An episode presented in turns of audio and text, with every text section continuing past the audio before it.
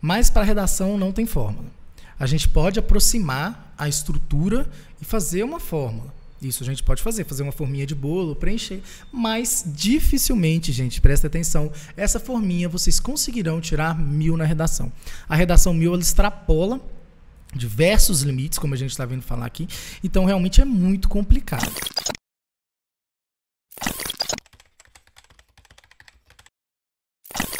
Bom dia, queridos! Hoje estamos aqui, 11 horas e 12 minutos, né? Começando mais um podcast com um convidado especial que é o Baltazar. Ei, mais Baltazar. Uma vez. Ei, tudo bem? Ai, como é que você e tá? aí, eu tô muito bem. E você, como é que foi de festas? Foi ótimo. Tava aqui falando agora, né? Comi bastante, mas faz parte, faz parte do Natal, faz parte dessa ocasião maravilhosa, né? Foi Não. isso. Que Comi bom. muito. E é muito bom te ter aqui pra gente poder começar mais um chá de redação, Chá né, de redação. gente? Porque aqui você sabe que eu, o Balt, também estamos juntos para poder falar cada vez mais assuntos interessantes, pautas bacanas sobre redação para vocês. E hoje eu queria começar justamente explicando por que, que é chá de redação, Balt. É mesmo, a gente não falou, né? Não. Eu também não sei. Eu confesso que eu não sei muito bem, não. Você vai ter que explicar isso melhor pra todo mundo. Não, gente. Porque quando o Balt chegou com essa ideia, era pra ser alguma coisa café com Balt, alguma coisa que fosse fazer com ele. E a gente tava sentado e eu tava falando com ele assim: você tá fixado nesse negócio de café? Nem vai ser tão de tarde, por que, que você tá cismado com isso? Aí ele falou e soltou essa: de que ele queria que fosse um chá de redação. Porque a redação tinha que ser tão fácil. É, exatamente. É como se, né, é, se, tomando um café da manhã, tomando um chá, e ao mesmo tempo estivesse aprendendo, né? Estivesse absorvendo esses conceitos como por osmose. Né? Então ficou assim. É, e, o- e eu achei bem interessante, o pessoal gostou bastante. E lembrando novamente que esse já é o terceiro né, podcast. E é um podcast que eu não sei qual é o tema. Eu sempre chego aqui, gente, sem saber o que, que a gente vai falar. Eu adoro essa surpresa. É, eu acho, eu acho que inclusive eu assim, tô participando de algum processo seletivo, ainda não sei. Porque parece que é um, é um teste, mas assim, é muito legal, muito divertido. E a, e a gente faz isso. Inclusive, hoje eu também eu não sei qual vai ser o tema. A gente começou falando sobre por que que chama chá de redação. Isso, e agora a gente vai fazer uma retrospectiva, já que você já falou dos nossos outros volumes. Conta um pouquinho do que, que a gente já te surpreendeu Ai, e você Deus. discutiu aqui. Tá, eu sei que semana passada a gente falou sobre a dificuldade de escrever, né? Foi muito importante. Acho que tem até no YouTube já, viu, gente? Se vocês quiserem ver né, o bate-papo passado, já tá tudo lá no YouTube. É, e podem lá dar uma olhada. A gente falou né, sobre o, o- qual que é essa grande dificuldade. A gente viu que ela está também baseada em critérios estruturais né, de educação, de investimento à educação. A gente viu a questão do, do analfabetismo, né? vimos números importantes sobre é, o Brasil, o oitavo lugar, maior índice de analfabetismo, atrás de Etiópia, por exemplo. Vimos que um terço da população brasileira é analfabeta em algum nível. Né? Então a gente viu esses dados, vocês trouxeram né, uns dados também, salvo engano, sobre quantidade de zero que tem na redação. Isso, no Enem a gente falou também da nota mil, né? Isso, é de de 50 pessoas de 4 milhões tinha conseguido tirar mil na redação do Enem, né?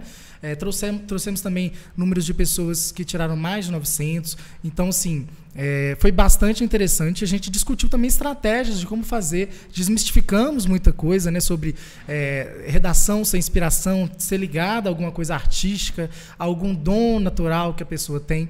A gente... né, é, desvinculou essas ideias e trouxemos vários outros eh, pontos pertinentes que a gente foi intercalando nisso tudo, né? Foi bem interessante. Eu gostei muito do, da nossa, do nosso podcast semana passada. Ah, eu também, gente. Mas eu sou suspeita que eu tô adorando. Eu tô fora do- da minha área, mas eu tô amando. Porque eu acho que a redação é justamente que vai unir todo mundo ao redor Exatamente. dessa mesa pra tomar esse chazinho de redação. É, não tem como ficar fora né, de, de, de, de- redação. Não tem área que fica fora de redação. Redação é uma maravilha, gente. É, É, incrível.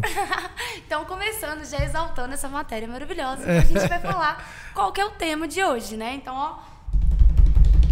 O tema de hoje é como me preparar melhor, da melhor forma em redação. Ai, meu Deus. Gente, Hum. a gente já falou sobre qual que são as, as maiores dificuldades né, que vocês têm enfrentado e que enfrentamos como um todo. Até o Bernardo compartilhou as dificuldades que ele enfrenta. Então, agora a gente tem que saber como nos preparar para não precisar ter essas dificuldades de novo, né? Então, a primeira pergunta é, Balt, como que o aluno pode tirar mil no Enem? Voltando naquelas dicas que você deu, pensando na preparação. Tá. É, é interessante a gente pensar, primeiro, que o mil é uma coisa muito difícil de, de se conseguir. Como a gente viu semana passada, né, é, menos de 1% da, das pessoas que praticam, que fazem o Enem, conseguem tirar essa nota. Então, o mil, ele, ele exerce uma força muito forte no aluno. É um domínio de é, é, norma culta, é, na verdade hoje não chama mais norma culta porque isso dá um, um, certo elitismo à norma padrão, então a gente fala norma padrão, né?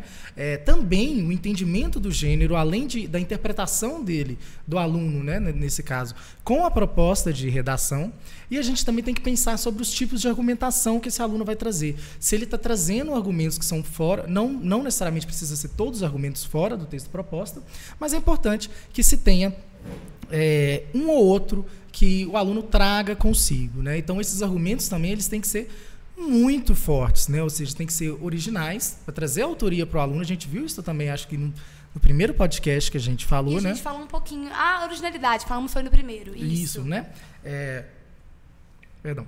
Então, sobre a originalidade, a legitimidade, ou seja, esse argumento pode realmente ser utilizado, esse argumento está pertinente com o tema, e além disso tudo, ele tem que ser é, muito bem relacionado, ou seja, como que é, é, o aluno vai colocar esse, esse, esse argumento dentro do seu texto. Além disso, precisa que todas as frases estejam conectadas né, por conectivos, todos os parágrafos estejam com a união, com a progressão textual legal, estejam com o número de períodos adequado, o número de parágrafos adequado. E para além disso tudo, o aluno ainda precisa ter uma intervenção completa com agente, motivo, meio, finalidade, efeito, detalhamento tudo muito completo, sabendo exatamente quais são as funções daqueles agentes que, eles, que ele colocou na sua redação e também é, se realmente é, aquilo vai ser eficaz para o que ele está discutindo sobre. Então, isso é muito complicado. Então, eu sempre tenho muita dificuldade com, é, sabe, é, fórmulas ou vídeos ou qualquer coisa que fala assim, ah, tire mil é, em uma hora, tire mil e tanto tempo. Eu tenho um e-book que eu escrevi que ele chama Tire Mil Agora. É, mas dentro, é claro, do e-book eu desmistifico essa questão de ser tão fácil tirar mil. É possível? É, mas é preciso muito trabalho, Rai. Então, acho que a primeira coisa que a gente tem que falar, quando se fala o que, o aluno tem que tirar mil, ele tem que entender que é um trabalho complicado. É muito difícil tirar mil, é muito complicado, mas é possível. Né? A gente vê vários alunos com várias prepara é, preparações diferentes né? e que conseguiram tirar essa nota.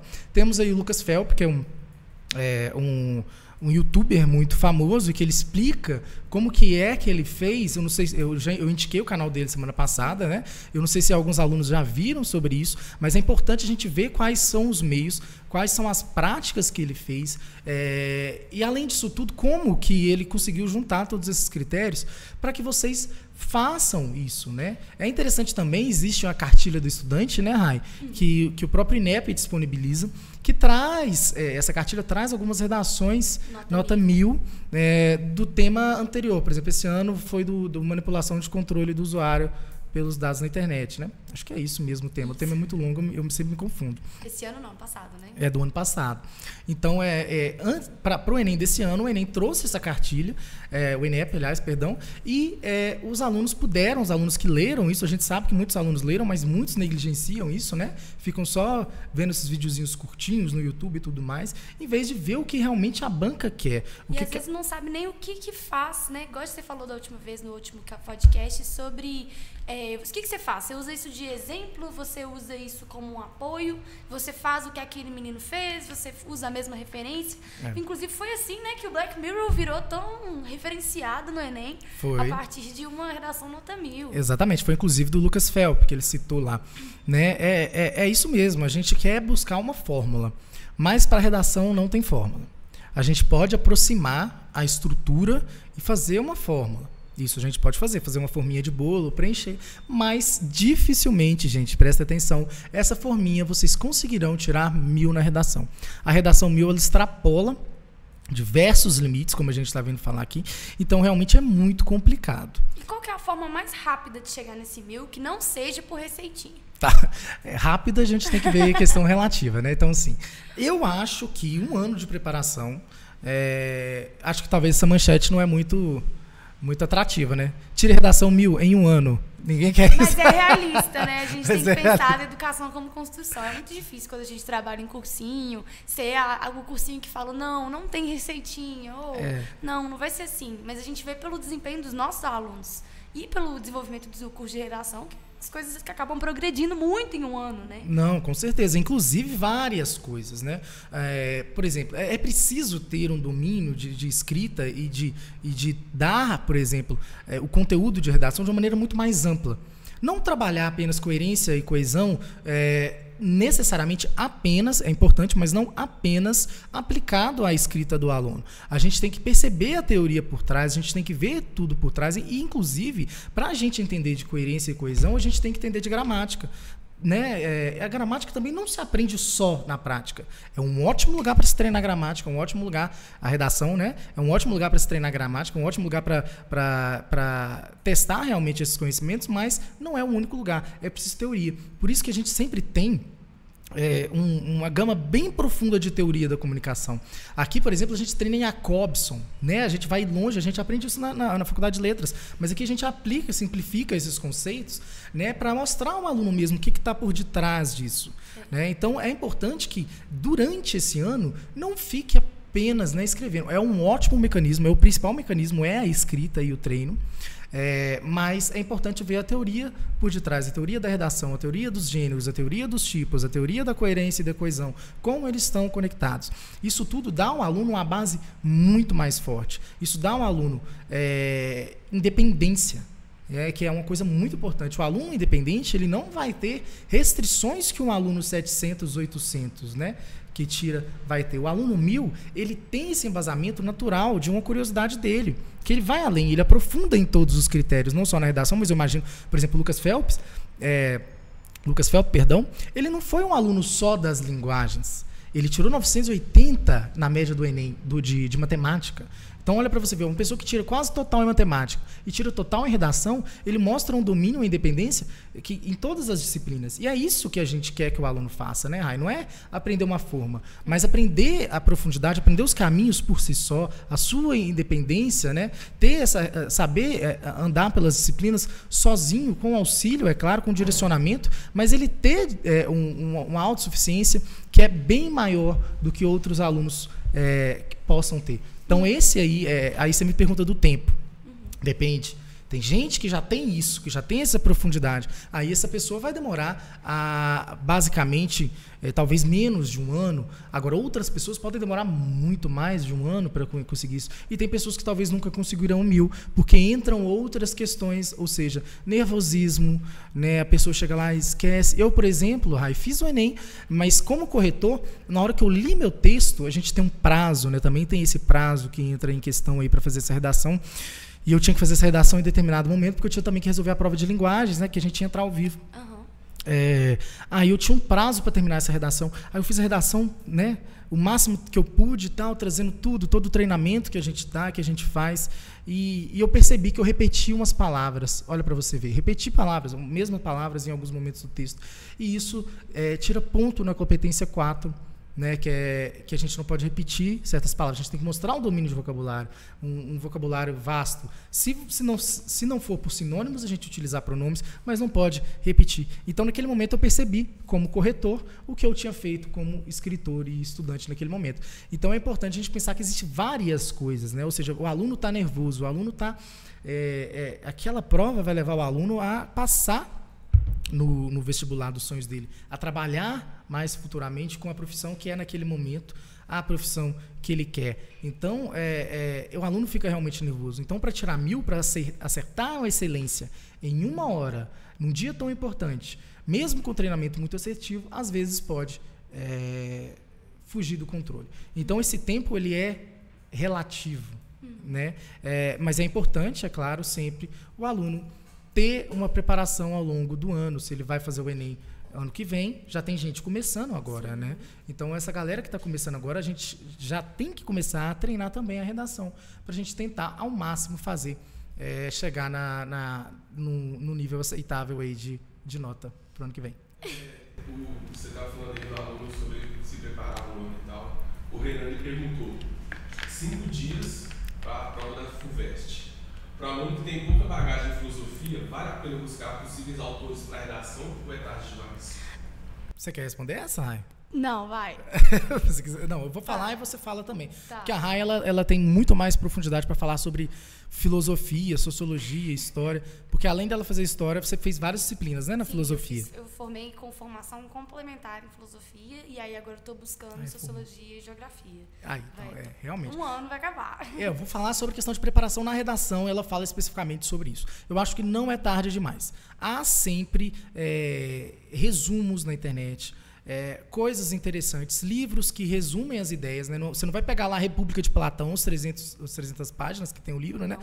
E vai ler aquele livro super complexo para você preparar para seis dias. E também não vai abrir aquela página pensadores.com.br, pegar só aquelas frases assim desconexas que alguém velho morreu e disse. Você não sabe nem quem que é, mas falou assim: "Ah, eu acho que eu já vi isso aqui, minha professora falou, vou anotar, vou ficar correndo" e acabou que você não vai conseguir usar nada. Então, as dicas que eu daria para alguém que for fazer agora o FUVEST. Primeiro, escuta o nosso primeiro podcast, se você não ouviu, tá, Renan? Ele é sobre redação reflexiva, vai te Verdade, tinha esquecido. A Quenda. isso. E aí depois também, é, comece a pesquisar pela filosofia a partir dos assuntos. Pesquise sobre o meio ambiente, escute um pouco sobre quem fala meio ambiente, escute um pouco sobre a arte, cultura, divida pelos eixos e busque não as frases, mas a ideia de cada filósofo. Você vai ser o cara que vai citar indiretamente e vai conquistar a banca, porque você não vai conseguir se lembrar tão perfeitamente, talvez, de todas as teorias que você leu nos últimos cinco dias, eh, correndo e anotar palavra por palavra. Mas pode ser que você consiga se lembrar do nome do cara e a ideia do que ele falou que possa conectar com aquilo que você fez, entendeu? Então é muito mais interessante se você pega uma frase e sabe utilizar ela, ou um- uma ideia, sabe utilizar ela com conjuntura, né? E com eh, destreza, mostrar para o corretor que você sabe o que você está falando, isso impressiona muito mais que simplesmente jogar uma frase. Eh, O Balt fala muito isso na redação reflexiva aqui É. no podcast. Eu acho que isso vai te ajudar muito. De entender o que, que você está falando e, para isso, pegar materiais simples. Por exemplo, Western Philosophy no canal da School of Life. The School of Life. Escreve para ele depois, João. É, é esse canal é muito bacana e ele vai pelas pessoas falando que cada um, cada filósofo acrescentou para a filosofia. E pode ser muito bacana para você tirar uma ideia assim, guardar e poder usar depois. É, é muito interessante isso mesmo, o que a Rai falou. É, principal, principalmente a separar os filósofos por eixos temáticos. Por exemplo, há, é, uma coisa que sempre cai é, em vários processos seletivos é a questão que eu vou repetir novamente, mas enfim, é a vida, é, que é muito importante, que é sobre o o indivíduo no coletivo, né? a responsabilidade do indivíduo no coletivo. Isso cai em diversos temas, diversos temas, porque é basicamente o que o, o, a- a FUVEST, o Enem, o ENEP, ou enfim, é, várias bancas querem que o aluno tenha, que é essa consciência sua individual quanto coletivo. Então, é, separar pensadores que falam sobre essa responsabilidade individual é muito interessante. Tá? Isso aí pode cair em saúde, isso pode cair em meio ambiente, isso pode cair na questão da política, isso pode cair na questão, enfim, infinitas coisas. Então, esse talvez seja o eixo principal que eu dou a dica para vocês. Procurarem filósofos e sociólogos que falem sobre eh, esse papel, que aí você vai conseguir utilizar ele em diversos eixos temáticos. Em vez de se preparar, ah, vou pegar um filósofo para a educação, vou pegar um filósofo para a saúde, vou pegar um filósofo para falar sobre o cansaço da população brasileira com política. Não. Vamos pegar um filósofo, uma ideia, um pensamento que ele consegue permear qualquer tema. Isso é uma uma, Trunfo. um trunfo muito bom. Inclusive, aquele livro do George Owen, de 1984, não é isso? um bom É um bom livro para se utilizar em vários temas. Ele é utilizado em vários temas. Inclusive, gente, é, o Lucas Felp, o aluno que tirou mil na redação, que utilizou Black Mirror, o outro repertório dele foi 1984. É, do George Orwell, que é um livro que todo mundo fala, ah, é muito clichê, ah, é muito isso, ah, é muito aquilo. É sim, mas funciona Aborda várias, várias, várias coisas é, que a gente pode utilizar ali para melhorar ali a- a argumentação, né? E Renan, para ajudar você, eu vou repetir a dica que eu sempre dou, gente. Foge das mesmas ideias, mesmo que seja pelo mesmo filósofo, não tem problema, mas busque outras ideias. O Baldi está falando aí, gente, Hans Jonas está super em alta. Hans Jonas, ele fala sobre a responsabilidade do mundo da Hannah Arendt, Uhum. mas ele fala de uma outra forma mais conectada ao meio ambiente. Então ele é um trunfo tanto para quando você não tem ninguém para falar de meio ambiente, quanto quando você quer falar sobre o coletivo, né? Uhum. É igual ao ditado popular, it takes a village. É um ditado, ditado da Yorubá, africano, tá? E aí vale a pena você falar assim, ah, é, é, precisa-se de, uma, de um vilarejo para fazer com que algo funcione, uma criança cresça, é a, é a base da educação coletiva. Né? E tem a responsabilidade de mundo, que é uma teoria da Hannah Arendt, que É. também é muito bacana. Eu utilizei isso para alguma também. coisa. Algum, algum vestibular que caiu sobre isso, eu não- me engano, foi, não sei se foi SpaceX, não lembro, mas eu, é, num dos quadros Resolves eu, eu indiquei a, a Hannah Arendt, porque é realmente um pensamento muito, muito legal E e, ela tá em alta. E ela tá em alta, é. pessoas, quando você, a pessoa cita, ela vai falar assim, ah, deixa eu ver o que, que fulano tá falando. Vai ser uma coisa clichê? Vai ser o que todo mundo já falou? Ou você tá Uhum. usando alguém que realmente está em alta, eh, como você pode fazer com a Escola de Frankfurt, como você vai fazer com tantos outros filósofos pós-modernos, né? Eh, e utilizar isso de uma forma inteligente, diferente, original. Nem tudo vai ser original, né? A gente tem que pensar nisso também. É, às vezes a originalidade ela tá no- em utilizar alguma coisa que todo mundo utiliza de um jeito diferente. Originalidade não é trazer algo essencialmente novo, mas saber utilizar algo, né? Acho que a gente respondeu a sua pergunta, né, Renan? Beijo. Então vamos voltar. Ó, a gente estava falando de que precisa para chegar no mil, né? Então a isso acrescentou, sua pergunta, Renan, acrescentou muito para nossa Muito. discussão. Mas voltando para o Balt, qual que é o modelo de estudos que você indica, né? Porque você falou muito dessa questão do tempo, de quanto, como chegar lá. Qual que é esse modelo de estudos? Olha, é, muita gente tem uma barreira muito grande, né, para escrever uma redação, e eu acho que é interessante começar devagar. É, no entanto, é, a gente, por exemplo, aqui a gente, é a gente penaliza bastante, né, a, a redação. Então, eu aconselho a primeiro, antes, antes de falar sobre a produtividade mesmo, é, é você estar aberto ao feedback e não necessariamente ficar bravo, por exemplo, com a sua nota. É, a nota é um reflexo de que algo está acontecendo. Então a gente tem que estar aberto a ela e utilizar ela para melhorar, né? Ou seja, você vê qual que é a sua defasagem ali, por, por exemplo, você tirou 600, onde estão esses 400 que eu estou perdendo, né? É, e é sempre isso, olhar a nota como total. Por exemplo, é, tirei 600, ah, mas minha meta era tirar 800, perdi só 200 pontos, não. Vamos pensar no mil, tá? É, ou então no 50, que é o caso da FUVEST, né? Que está chegando aí também. É, então, é importante primeiro o aluno ter esse entendimento da importância do feedback. Né, o nosso CEO, Bruno Werneck, ele está fazendo uma série de vídeos aí e mostrando um, do- um dos pensamentos dele, uma, uma teoria educacional que ele, que ele desenvolveu, que é o flywheel da educação, flywheel da aprovação, perdão. E uma das rodas desse flywheel que faz girar eh, e conseguir chegar nesse, nesse conceito de aprovação é, é o feedback. Então é muito importante o aluno estar aberto a esse feedback para que eh, ele tenha um desenvolvimento melhor. Agora, a About, quanto que é a, a- a- produtividade que você indica? Depende de cada um. A média geral que a gente fala sempre aqui é uma redação por semana. Né? Fazendo uma redação por semana, o aluno vai ter 48 redações por ano, é isso? É isso. 48 48 redações por ano. Acho que é isso. É, quatro redações por mês. João como se ele fosse contar pra gente É. quantas semanas tem. Ano. quatro redações por mês, é, 12 meses, 48 redações. Isso mesmo. Uau. Show. 48 redações é muito, mas eu achava que era até pouco. É, é, se você colocar assim, elas todas juntas assim, vai, vai dar uma coisa assim, né? Eu acho. Talvez um pouco mais. Mas é, é, isso é uma média interessante para o aluno que já vem com a base. para outros alunos que não têm uma base em, educa em redação, têm dificuldade, têm preguiça, sabe aquela quizila, aquela, ah, não, tem que fazer redação novamente. Para esses alunos, eu, eu aconselho ser um pouquinho mais. No entanto, depende. Por isso que é importante o direcionamento, Rai. Porque às vezes aí o aluno também vai ficar muito bitolado, fazendo só redação, só redação, só redação, só redação, e vai se dar mal naquela facilidade que ele tem. Então é importante ele sempre mesclar isso. Ou seja, ah, eu tenho facilidade numa disciplina, mas não vamos tornar essa facilidade uma dificuldade. Então, assim, se é uma facilidade, você tem sempre que treinar ela também, para você não perder um ponto que já é garantido para você. Porque também não é só a redação. A redação é uma grande parte, 20%. Mas não é só a redação que faz o vestibular. Deixa eu só é, molhar minha goela.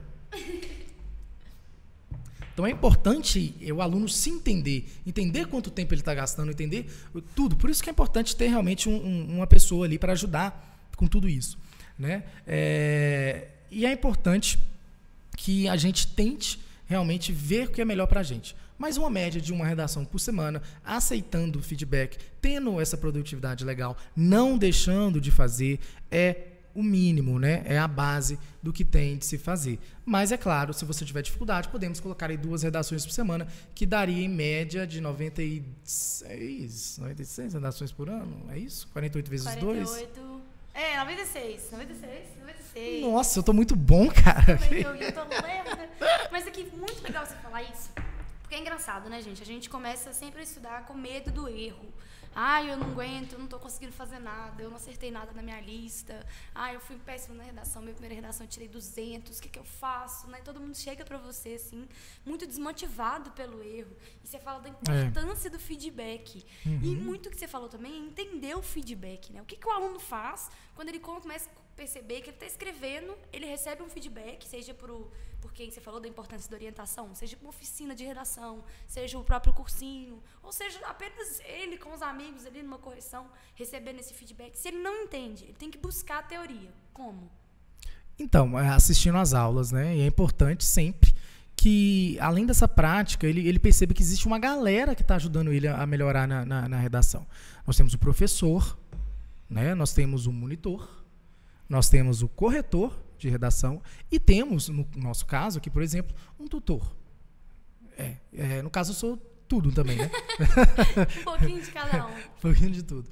É, então é importante que, que, que, o aluno perceba que ele não está sozinho nisso. Então, saber escutar é, essas figuras é muito importante. E é comum, sim, gente, pensa para você ver. Temos um professor, temos um corretor, temos um monitor e temos um tutor. É, é, são os, os, básicos, né? É, essas pessoas podem ter informações dissonantes, eles podem ter entendimentos dissonantes quanto à escrita textual. Por isso é importante o aluno ir para a teoria, porque na teoria isso é mais o papel do professor, né? Na teoria ele vai ter o discernimento para ele saber realmente é, aonde ele vai. Porque primeiro existe, por exemplo, é, só para vocês terem uma ideia, existe um embate é, na redação do Enem. Por exemplo, uma dissertação ela, ela é adequado que você não utilize muito articuladores. O que são articuladores? De discurso, né? São, por exemplo, de verbos. Infelizmente, felizmente. Ah, eu sempre ouvi falar isso mesmo. É, e, e, e para o texto dissertativo, por exemplo, não é adequado utilizar esses modalizadores, porque eles estão mostrando um juízo de valor do escritor, ou seja, o escritor está se aproximando do interlocutor. Então, quando junta os dois, o aluno fica perdido. É, aí o aluno é, fala assim: ah, eu não vou poder utilizar isso. Mas, por exemplo, no Enem, muitas redações mil tem. Tem redação mil que tem, infelizmente. Então, como que uma coisa é fundamental para o texto dissertativo, para o tipo dissertativo, mas é, na hora que vai para o Enem, isso aí não é avaliado. Muito legal. Então, vários professores têm ideias diferentes quanto ao uso de articuladores. Eu aconselho sempre a evitar, mesmo que tenha caído no Enem, tá? Porque a gente tem que trabalhar com a perfeição, tá bom? Mas assim, é, Excelência. É, mas assim, é, é uns embates que tem. Então, por isso que é muito importante a teoria, por isso que é muito importante um direcionamento do professor para o aluno poder permear. Porque, por exemplo, o professor fala que não pode. Aí o corretor vai e tira ponto. Uhum. Aí o aluno fica doido, fala, meu Deus, como assim? Mas acontece, gente. Esse tipo de coisa, esse tipo de discussão acontece. Tá? Uhum. Todos nós estamos trabalhando para tentar unir o máximo possível dos nossos entendimentos. Mas, por exemplo, o corretor pode falar assim, é, é cobrado no Enem. É, aliás, não é, não é penalizado no Enem, então eu não vou penalizar. E o professor tem que falar assim, realmente, não pode. Mas penalizar. às vezes deixa o texto um pouco carregado, né? Talvez eu acho que. É, eu vejo muito você falando com os meninos dessa questão da da força do seu ponto de vista sem que você diga explicitamente que a coisa que você está querendo dizer é que ele é tudo muito ruim, é. o país está uma merda, ah, isso aqui não pode acontecer, ah, isso aqui é uma injustiça é, de direitos humanos. Quando você apela também ao sentimentalismo, você uhum. retorna à oralidade, né? Tudo isso, por mais que seja interessante de alguma forma, sai um pouco do critério, do formal. Exatamente, é isso que eu sempre digo. É por isso que tem que tomar muito cuidado. Porque isso aí parece é, que a pessoa que está dizendo, a pessoalidade, não a argumentação concisa uhum. e tudo mais. Quem mostra um juízo de valor mostra que a pessoa que está escrevendo está tendendo para um lado. Uhum. Mesmo que seja infelizmente, isso aí não é uma marca tão presente do ponto de vista. Né? Você está mostrando um descontentamento, uhum. mas é uma tese que, que, ela, que ela não está sendo colocada de um jeito interessante.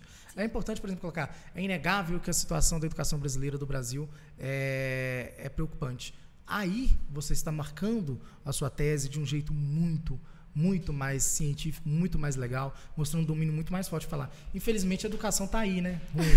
Então, assim, é, é, importante que você tenha realmente esse, esse, esse olhar. Mas eu acho que o feedback pra, é importante por isso, mas o aluno tem que ter sua autonomia, por isso que é importante estudar a teoria profunda de comunicação, de escrita textual, enfim, é, disso tudo aí. Ó, a gente falou muito do feedback, né? Eu acho que ele foi super importante. É, a gente aqui trabalha com feedback que seja assertivo. E a gente até discute muito o que é uma comunicação assertiva na empresa. Eu acho que isso é muito interessante para o aluno também. Aham. Porque um feedback assertivo, o que, é diferente nele, Balti? Ah, o feedback, na, minha opinião, assim, o feedback assertivo é que o aluno entende, aprende e não faça mais aquilo. Porque não, não tem por que você dar um feedback vazio, nulo, restrito para o aluno. O aluno pega esse feedback e ele não sabe o que fazer. Por exemplo, na, na redação tem muitas linguagens. Eu acho que o pessoal aí ao vivo, o pessoal que está no YouTube, no Instagram, é, eles, eles, por exemplo, não entendem qual que é a linguagem do corretor, por exemplo. A projeto de texto. Você sabe o que é projeto de texto, Rai? Não. Então, Vou aprender também. projeto de texto, coloca lá, projeto de texto é, incompleto. O aluno fala, que é isso, cara? Quase que eu falei um palavrão. que é isso, cara? Como assim projeto de texto? Aí tem que colocar que o projeto de texto é um conjunto de itens fundamentais para a redação, que é, ou seja, que, que é, que é avaliado na competência TRIS. Uhum. Muita gente acha que é só argumentação, mas não, é Não o projeto é? de texto também. Tá? Então é importante, por exemplo, que o aluno entenda que tese, tema e recortes argumentativos têm que estar na introdução. Né? Isso aí é, um- é uma marca do projeto de texto. Então, você colocar só projeto de texto vazio, incompleto, não está dizendo nada para o aluno. Esse tipo de feedback não condiz com a nossa política de correção de redação e a gente quer realmente que o aluno aprenda. Então, nós, a gente faz uma correção mais parecida possível com uma aula. Né? Então, é como se a gente realmente ligasse todas essas funções aí. Então, é importante que o aluno eh, entenda isso e, caso, mesmo se ele não entenda o feedback, ele utilize do debate para conversar com o corretor. Né? Que ele converse com o corretor mesmo para ver se ele realmente entendeu. Porque, às vezes, ele pode ter interpretado errado alguma coisa que o corretor falou e, e passar isso para outras redações achando que é alguma coisa que o corretor fez. Mas é importante que ele eh, converse mesmo. Qualquer dúvida, qualquer direcionamento que você tenha que você não entendeu, converse com o seu corretor para você ver realmente se você aprendeu e não aplicar novamente os mesmos erros nos próximos. Porque às vezes a pessoa redações. fala e você fala assim, ah, hum, beleza. É. Ah, por que, que é nem errado? Eu vejo muita. O aluno, às vezes, ele nem entende por que, que tá errado, então ele não retoma e aprende por que, que tá errado. Ah, essa vírgula não tinha que estar aqui. Tá, mas por que, ela não tinha que estar aqui? Onde que ela tem que estar? É, né? exatamente. Isso o é muito porquê. importante. o porquê. Isso que é importante também. E o reforço positivo, o elogio. Com Não é pra certeza. você ser passivo e achar que tá tudo bonito. É, não, com certeza não. A gente tem que. ah, a gente trabalha com um mecanismo, por exemplo, também de elogios, né? A gente Uhum. tem que elogiar também quando o aluno manda bem. Principalmente se ele mandou bem uma coisa que ele mandava mal. Ah, Melhorou. percebi, percebi que você melhorou os seus conectivos aqui entre os parágrafos. Muito bem. É isso mesmo que se faz. E vamos juntos. Uhum. Né? A gente tem pergunta, gente? Sobre esse quadro? Esse bloco? Pode falar. Tem uma, uma coisa, só voltando um pouco naquela ideia das citações, Uhum. que o Renan ainda perguntou se vocês já ouviram falar de um, de um filósofo que chama Gilles Lipo, Lipovetsky. Ah, já, francês. E Sei. aí ele perguntou, acham que posso usar as ideias dele ou de outro filósofo, mesmo que na hora não lembre o livro em que as ideias foram citadas? Pode, pode sim. O que, que é importante? Você dar uma contextualizada em quem é essa pessoa. Né? Por exemplo, no caso do Lipovetsky, acho que é isso, né? É importante saber que ele não escreve só filosofia, né? Ele também escreve algumas coisas literárias, pensamentos, né?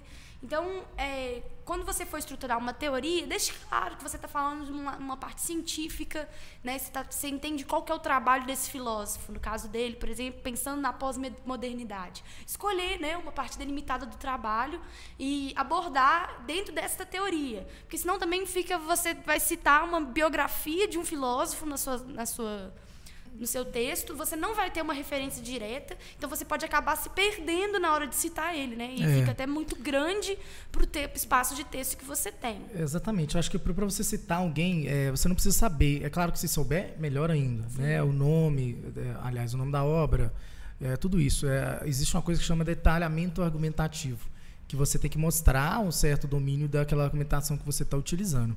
Só que esse certo domínio ele varia. Por exemplo, se você não vai fazer uma citação direta, você não lembra qual que é o pensamento né, é, exato do pensador, mas você quer utilizá-lo, você sabe a essência daquele pensamento, você sabe o que, que ele realmente queria dizer com aquilo, você pode sim parafrasear, fazendo uma citação indireta, sem o uso das aspas, etc. Então você vai pegar aquela essência daquele pensador e vai utilizar com as suas palavras dentro daquele contexto. É muito importante, é, eu gosto muito desse tipo de argumentação, né? a gente fala que é, é argumento de autoridade, mesmo que não seja direto. Né? Então, mas você não pode simplesmente jogar o nome do autor e, e deixar para o interlocutor fazer essa relação por você. Você tem que utilizar os elementos essenciais, estruturais da- do pensamento da- do filósofo, tá? E você tem que utilizar isso aí dentro do seu, da- da- utilizando, né, coesivamente correto, é, dentro do seu texto, mostrando o seu ponto de vista para realmente defender o seu ponto de vista. Então, você não tem que citar exatamente qual Não. da obra, qual que é, enfim, mas você tem que saber exatamente qual que é a essência, porque às vezes a gente confunde, né? Igual É. a gente já discutiu muito sobre é, aquele pensamento do, do Rousseau. Aham, muito. Não Que- foi do Rousseau Hobbes? Foi do Hobbes? É. Ah, que é, que é, é, que, que, fa- que, que muita gente utiliza De forma se- errada de o contratualismo. É, que, enfim, é, então é importante você entender realmente daquele, daquele, daquele conhecimento para você falar sobre ele. E às vezes numa frase você consegue resumir muita coisa. Por exemplo, se eu fosse citar o Gilles, eu esqueci, Lipovetsky, ele é francês. Então a primeira coisa que você poderia colocar é que é um filósofo francês. Aí você fala, Gilles Lipovetsky, no seu trabalho, é, um filósofo francês, no seu trabalho sobre a modernidade, aborda, aí você já vai exatamente aonde que ele vai, e aí você vai lá e cita o que você, a ideia e, como o Balt falou, a essência da teoria que você É. está querendo aplicar. E é realmente cuidado com as linhas, tá? Não passa de três linhas para desenvolver isso, não, porque senão você vai perder e se dá mal. É, uma coisa que eu queria falar também sobre a, a questão que você tinha perguntado sobre o feedback, produtividade e tudo mais, eu queria falar sobre a ideia de uma oficina de redação, que é o que falta em muitos lugares. Né? É, e uma oficina de redação é justamente aquilo que a gente estava falando no começo, a prática, né? a importância da prática. Ou seja, você simular é, o, o- é como se fosse um simulado só de redação toda semana. Simular o tempo que você vai fazer, simular os temas que você pode encontrar, né, e você ir treinando isso. E além disso, é, o professor e os corretores e os monitores, eles têm um trabalho de conjunto de pegar todas as dúvidas dos alunos e ver qual foi a dúvida maior da semana e preparar uma aula sobre teoria na próxima semana sobre aquilo que foi a maior dificuldade da Que sala. legal! Por exemplo, ah, muitos alunos erraram crase essa semana, foi o erro mais recorrente. Então, Pronto. semana que vem, nossa aula vai ser de crase. Né? Então, faz a aula de crase. E depois, treina novamente isso com outro tema, enfim, para o aluno. Esse negócio de reescrita, gente, eu não acho muito interessante, a gente não acha muito interessante, porque o aluno está perdendo tempo escrevendo a mesma argumentação, o mesmo texto, a mesma proposta, vai ter a mesma interpretação da proposta. Né? Então é importante que é, utilize os conhecimentos de uma proposta, de uma redação que fez, na próxima semana com outra proposta, para que realmente ele aprenda e coloque essa argumentação de um jeito mais interessante. E não Então, cometa os mesmos erros, né? Exatamente. Então, por isso que é importante sempre ah, o papel dessa oficina de redação.